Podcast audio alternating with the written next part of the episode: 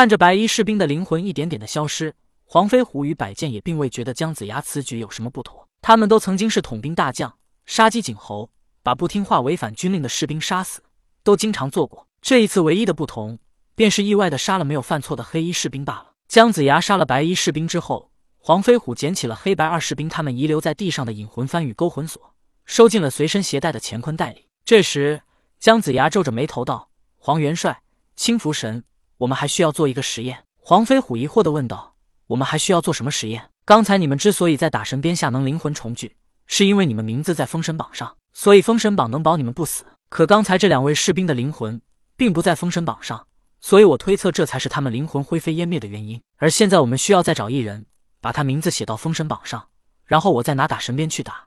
如果他灵魂能不灭，就证明我的推测完全正确，那就是打神鞭能把封神榜上有名的人打伤而不能打死，让他们害怕即可。说完了这些之后，姜子牙忽然意识到。封神台虽然就是幽冥地府，打神鞭也在他手中，可是封神榜却没在这里，所以他接着又说道：“看来这个试验没法做了，封神榜不在这里。”姜丞相，这个实验可以做，封神榜就在这里。说着，黄飞虎从乾坤袋里拿出了封神榜给姜子牙看。姜子牙看了看封神榜，这是一块长方形黄色的绸布，两端缠绕在木棍之上，尤其上面传来熟悉的气息，他确定是封神榜无疑。毕竟以前的封神榜。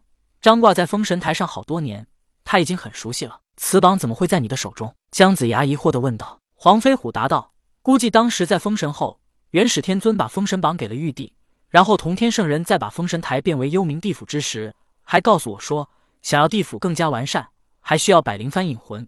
封神榜定命，元始天尊手中笔改命。”顿了顿，黄飞虎继续说道：“正是因为幽冥地府的诞生与封神所需要的法宝相连，所以我与青福神商议之后。”知道同天圣人将你与打神鞭融为一体，所以才会派他们两个用勾魂锁把丞相的灵魂带来地府。听到这里，姜子牙心中震惊：这同天圣人究竟来自哪里？为何布局的如此深？这让姜子牙想到了自己的老师元始天尊。当年对于元始天尊的布局，他都已经深感震撼。在他的面前，姜子牙就有一种挫败感和无力感。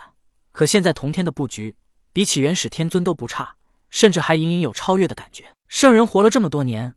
果然，一个个都是老谋深算。姜子牙只能在心中如此的感叹。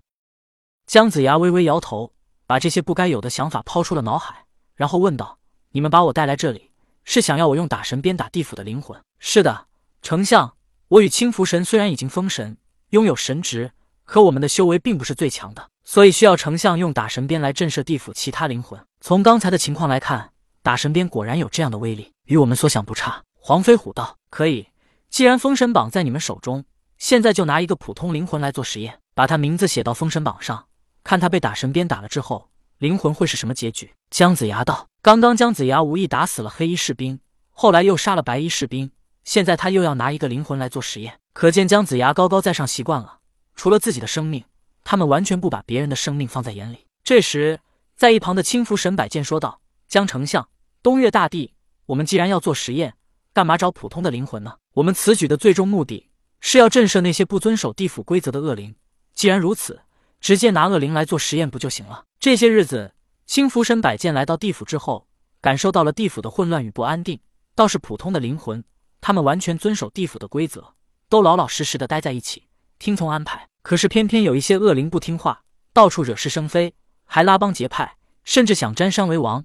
推翻东岳大帝黄飞虎在地府的统治，而百剑知道姜子牙灵魂已经与打神鞭融为一体，所以他们才让黑白二士兵用勾魂锁把姜子牙灵魂带来地府。毕竟没死的普通人，他们灵魂不会被引魂幡所引，根本无法进入地府，必须要地府中人帮忙才行。正因为百剑是清福神，他无权无势，但却又没什么实际职务，逍遥自在。正是因为他如此逍遥，不用牵扯到各方利益，所以当他看到地府内听话的灵魂反而备受恶灵欺压之后，想到了曾经自己还不是轩辕皇帝坐下总兵官时的日子，也是备受欺压，所以百剑才会在刚才对黄飞虎和姜子牙提议：既然都是做实验，不如就拿恶灵开刀，把他们名字写到封神榜上，能打死他们最好，打不死也让他们受尽折磨。姜子牙与黄飞虎点了点头之后，黄飞虎说道：“丞相，我们先回泰山军府，这事也不急在一时。而丞相出来地府，我应该先好好的招待你一番。”黄飞虎不着急。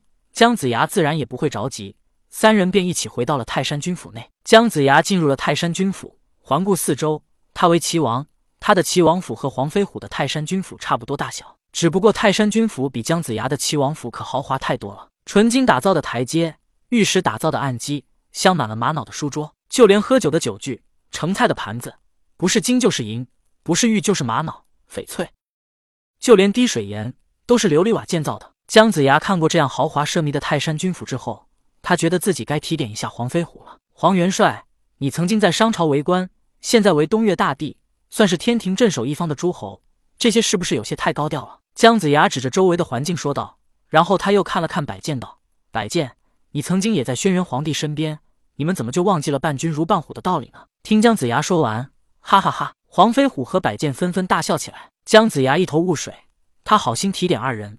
却被他们无视，而且他们的笑声中似乎还在嘲笑自己的无知。姜子牙脸色阴沉起来，想到当初自己独掌乾坤，他们二人还在自己手下做事，如今却对自己如此不敬。先是把自己灵魂强行带来地府也就算了，如今居然还敢嘲笑自己。姜子牙正要发怒，黄飞虎急忙说道：“姜丞相误会了，我们这根本就不值钱，你出来地府还不知道呢。”说着，黄飞虎命令黄金力士进殿，对他们说道：“给我们上牛肉。”羊肉、鸡肉，还有各色水果都来一些，这些都要新鲜的。黄金力士听到命令，便转身离开了。黄元帅，你不准备跟我解释一下吗？姜子牙脸色依然不善的说道。姜丞相，你稍等一下。黄飞虎道。就在这时，他们面前的案几上，原来空空的玉盘中，突然出现了一只完整的、经过蒸煮还冒着腾腾热气的鸡，紧随其后便是一盘羊肉、一盘牛肉，还有各色五颜六色的水果。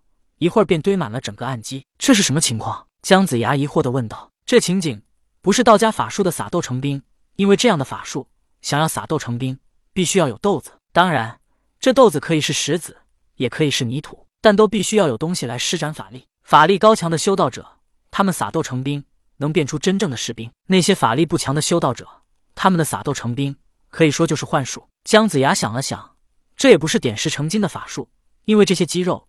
羊肉以及水果是突然出现的，而且看这些水果以及还冒着热气的鸡肉，姜子牙先吃了水果，又吃了鸡肉，不论是手中还是口中，都是真实的感觉，又不像是假的，所以这也不是幻术。二位，这到底什么情况？姜子牙又一次问道。黄飞虎脸上笑意更浓了，他炫耀似的说道：“姜丞相，你说我这么高调，我也知道，可这里是地府，你看到的这些金银珠宝之类，可以说是真的，也可以说是假的。”这些东西只能在地府使用，出了地府，那就是一滩灰烬。这是为何？姜子牙问道。不过他忽然间意识到什么，惊道：“我吃的这些都是灰？倒也不是，在地府的都是灵魂，就算有真金白银，地府的灵魂是虚幻的，也无法使用。倒是经过灼烧之后的灰烬，在地府就如食物一般，灵魂皆可享用。姜丞相可以理解为，就如百姓们给神仙们供奉的香火一般。所以，我们在这里吃到的任何东西。”虽然是人间燃烧过的灰烬，但在地府就是真实存在的。黄飞虎说道：“我明白了，也即是说，人间的一节树枝，经过特殊的方法加工，燃烧过后，在地府都能变成金银珠宝。”姜子牙说道：“是的，姜丞相，所以这才是我高调的原因。在地府里，金银珠宝比较贵重，可是，在人间，树枝、稻草都随处可见，根本算不得什么。”顿了顿，黄飞虎继续说道：“玉帝又怎么会因为树枝和稻草跟我计较呢？原来如此。”那么黄元帅可否告知我该如何把这些东西送进地府内呢？等我回去之后，好给你们二人多送一些过来。还有，我一好兄弟不知道灵魂还是否存在，也不知他是否来了地府，到时我也能给他送一些金银珠宝过来。”姜子牙说道。姜子牙口中所指的好兄弟，便是曾经对他有恩的宋义人。姜子牙想要感恩宋义人，也想给黄飞虎和百剑送来一些吃的喝的以及一些金银，但更重要的，他是想到自己将来死后，万一来到地府。可以让自己的子孙后代给自己也捎来一些。